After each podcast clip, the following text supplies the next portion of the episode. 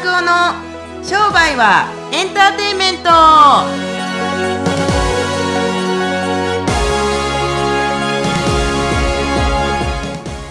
ワ e 商売はエンターテインメ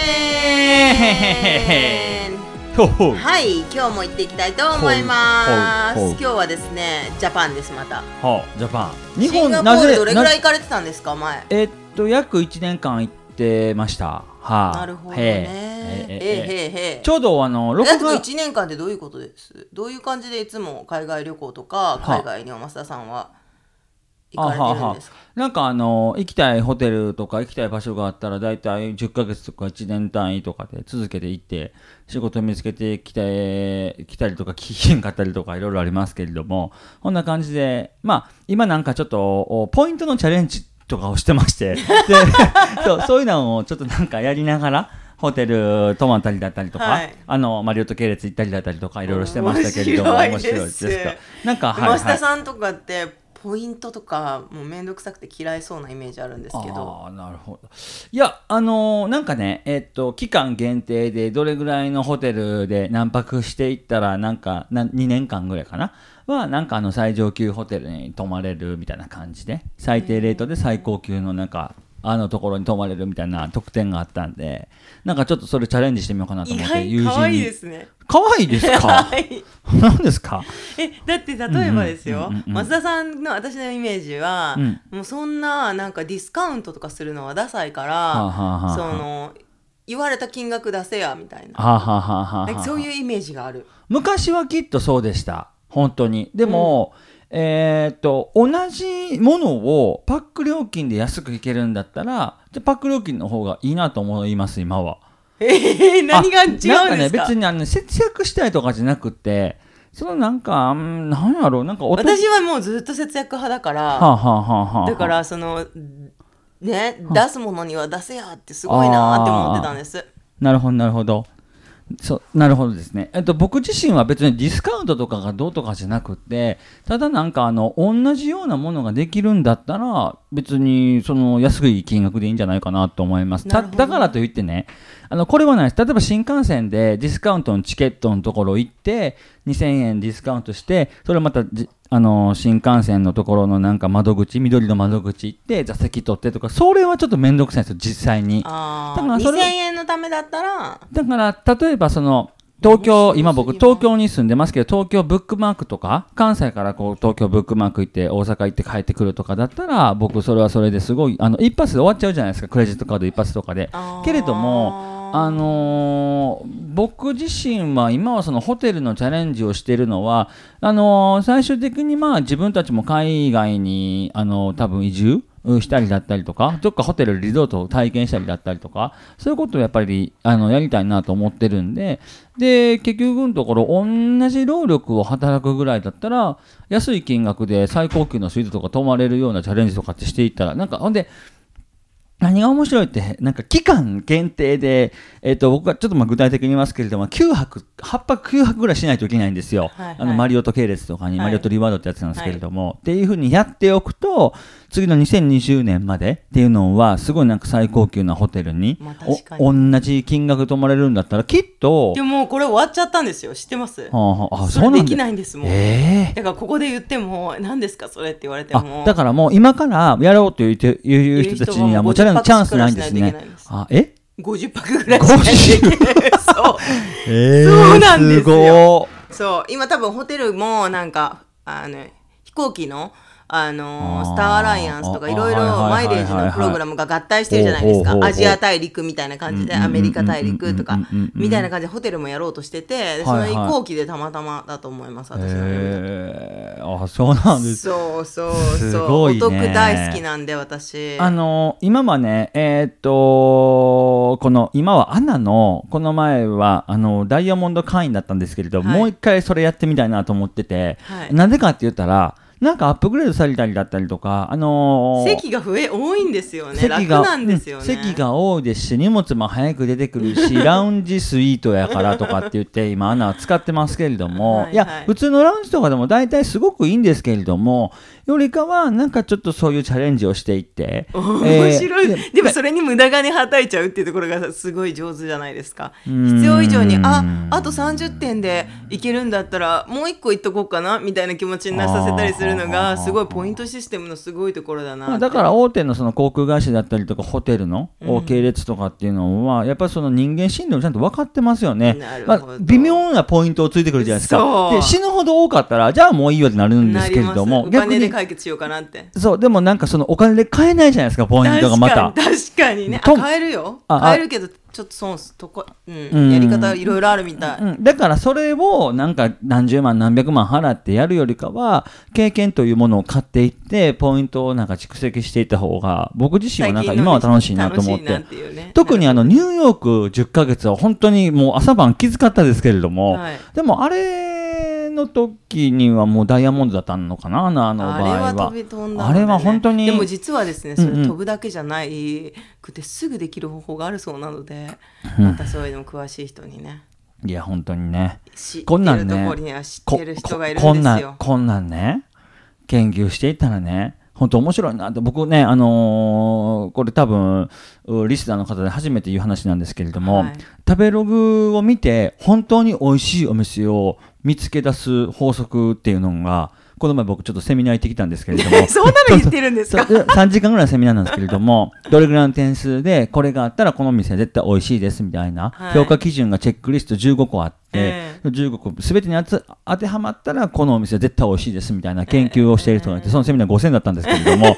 であのいやあのなんでこれ行こうと思ったかって言ったらまずまあ自分も美味しいもの食べたいなっていうものもあるんですけれども仕事柄懇親会とかがあるじゃないですか、い。仕事柄懇親会があるんで安くてうまくてすごいすぐ入れるみたいなお店。で、あのでも、ちょっとまあネックとしては、そういうお店って、あの知ってしまったら、あの倒産する恐れがあるというか、えはあんまりむちゃくちゃ流行ってないですよ、実は。むちゃくちゃ流行ってなくてすぐ入れるんですけれども、ってことは、お店としては美味しいもんを食べさせる。で、あの空きがある。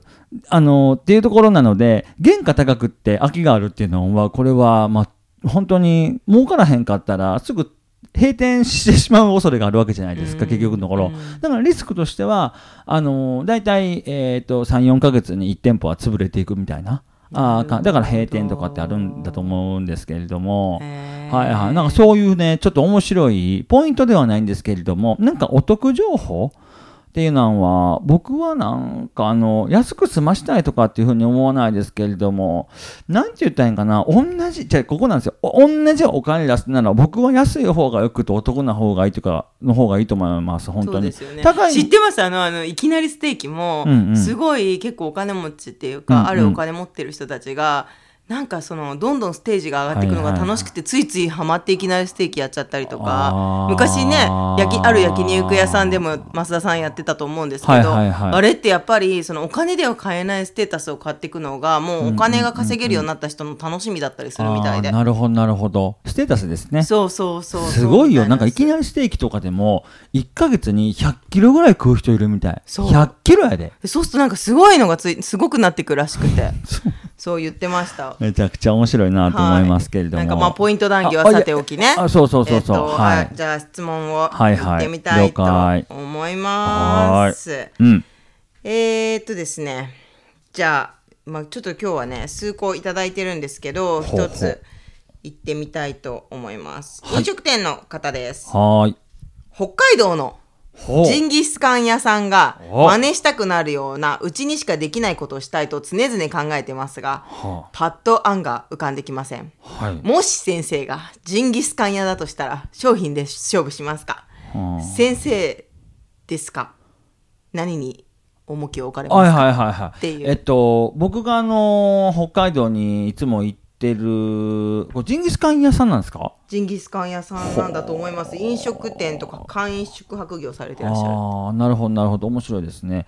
あの僕は本当に個人でやるとかもう大きくしないとかっていう感じで流行らせるんだったら飲食店って絶対まずは窓口を広げないこと。要するにお店の座席の数を20とか30にしてないことですね。僕いつもあの行くジンギスジンギスカン屋さんがあるんですけれどもそこのお店って入れても12人とか10多分14人とかなんですよ。で結局並ぶんですよ当たり前じゃないですか。15人以降は全部並ぶんですから、はいはい。そう。で揃うまで入れないんですよ。はい。っていうところだけ。僕が今あの知ってるような田舎のお店とか都会のお店とかも全部含めて飲食店は大きいお店は一つもないですね。はいはいはい。であ個人でやるなら。そうそうそうそう。ほんでチェーン店でやるんだったらそれはもう別です。大きな箱でやるのはいいですけれども。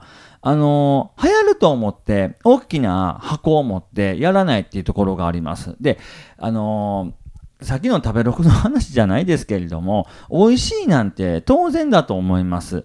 あの美味しく見せる方法とかインスタ映えのあのなんか写真とか食べログとか使うとかっていう工夫ももちろんあるんですけれどもでも地元の人に愛されてしかもなんかあ遠方の人に愛されてとかだったらやっぱりお店の窓口ってやっぱり広くしたらあかんな座席数はやっぱり14席15席ぐらいでいいんじゃないかなと思います。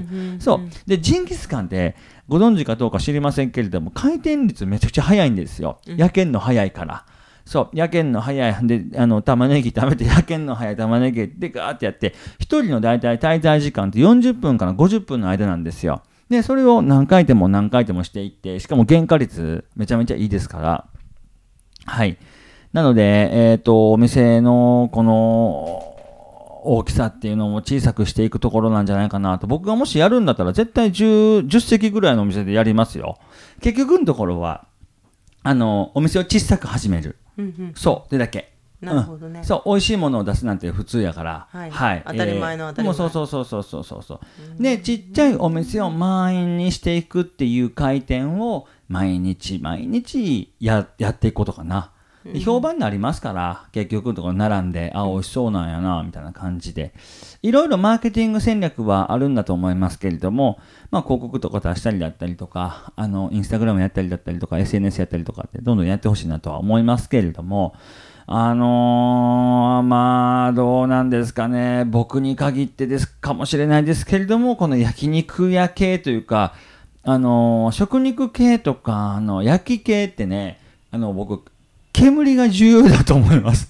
うん、なんか外に流れてる煙が結構やっぱり、特にあの金曜日とか、あのみんなお腹すかして、今日どこ行きます？明日休みですね。どこ行きます？って時に、ジュージュー言うてたりとか、もくもくしてて、中がいっぱいあったりすると、これは本当になんかね、ちょっとね、なんかあるんじゃないかなって思ってしまいますから、あー小さいお店やから、くあのほんで煙やすいんですよ。確かに。でもちろんあのダクトを清潔にしておく必要はもちろんあるんですけれどもそういうシズルを売っていくというかっていうのもとても大事だと思いますんで小さいお店で初めて、えーシズルをでもただ例えばこれは今のアドバイスは、うんうんうん。えっ、と始める人に対してのちっちゃいお店ですよね。もうすでに大きいお店を持ってる人にいきなり小さくしろってそういうアドバイスっていうわけでもない。あえっと僕自身は大きなお店で始めてる人たちにもアドバイスするのはきゃあの客席客数あのあの席をちょっとあの狭めてくださいというかあ椅子を少なくしてくださいってお店の大きさは変えられ変えられないじゃないですか、はい。だから広々と使ってください。広々と使うんですけれども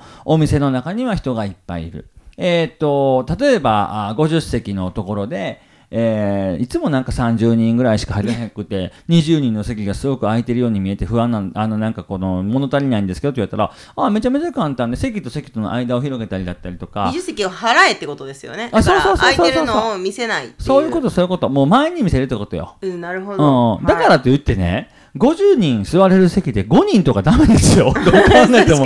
なんか死んでるやつが座ってるのかみたいなど感じなんで。うしたんだこのお店は。体育館かっていうありますけれども。はいそうではなくてですね。そうそうそうそう。なるほどね50人とか30人とかだったらあり得る規模ですもんね、うん、そうそう。だから間を広げていって、えっ、と、なんか品物でちょっと大きく見せていくっていう形で、僕は十分だと思いますんで、ぜひそういう風にやってほしいなと思います。わかりました、はいはい具体的なあのアドバイスでわかりやすかったんじゃないでしょうかうんうんうんうんうんうんはい、ということで今日はですね、えーポイントの話からはい。焼肉の、はいはいはいはい。得意の焼肉の話まで 繰り広げて、もう将来増田さん夢があるんですよね。うんなんかシンガポールでね出会ったね焼肉好いきの。やー、本当にね、あのね、ただね、えっ、と、大変申し訳ないんですけれども、シンガポールで食べた焼肉屋さんはね、別に大したことはなかった。あーああのあれぐらいの肉屋だったら普通に僕もほんま1週間も2週間もあったら普通に始められますよねって感じで。始められないでしょ、えー。始めてないのにそれは言っちゃダメだよ。ええ、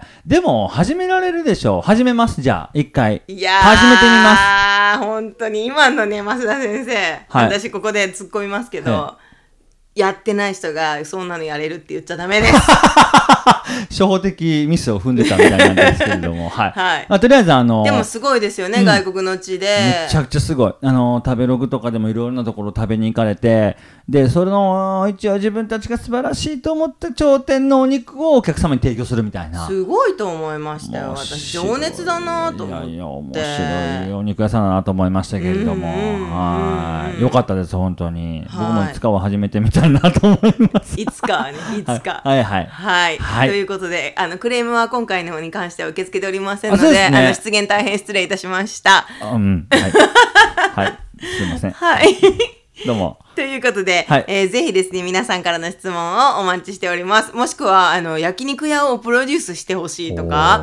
いやそういうのだったらいいよね。いや、いいね。実質今店舗に立つことは結構きついじゃないですか、まあまあ、そうです。そう。でしょ？そうやね。でやっぱスタッフさんとかやっぱ人じゃないですかお店って、うんうんうん。うんでそこ育てるとかっていうのもやっていかなきゃいけないことになっちゃうから、はいはい。なんかこう、ま、増田さんにプロデュースしてもらいたい。一緒にやろうよとかいう人いたらやりますか？ややるやる。あやる本よなんかちょっと出資したいもんだって。あ本当ですか、はいはいはい。じゃあぜひあのマネーの虎じゃないですけどいやりたいっていう人来ていただけたら問い合わせフォームからでも、はいはい。事務所に来ていただいても構わないのではいはい。よろしくおお待ちして願いします。おります。はい。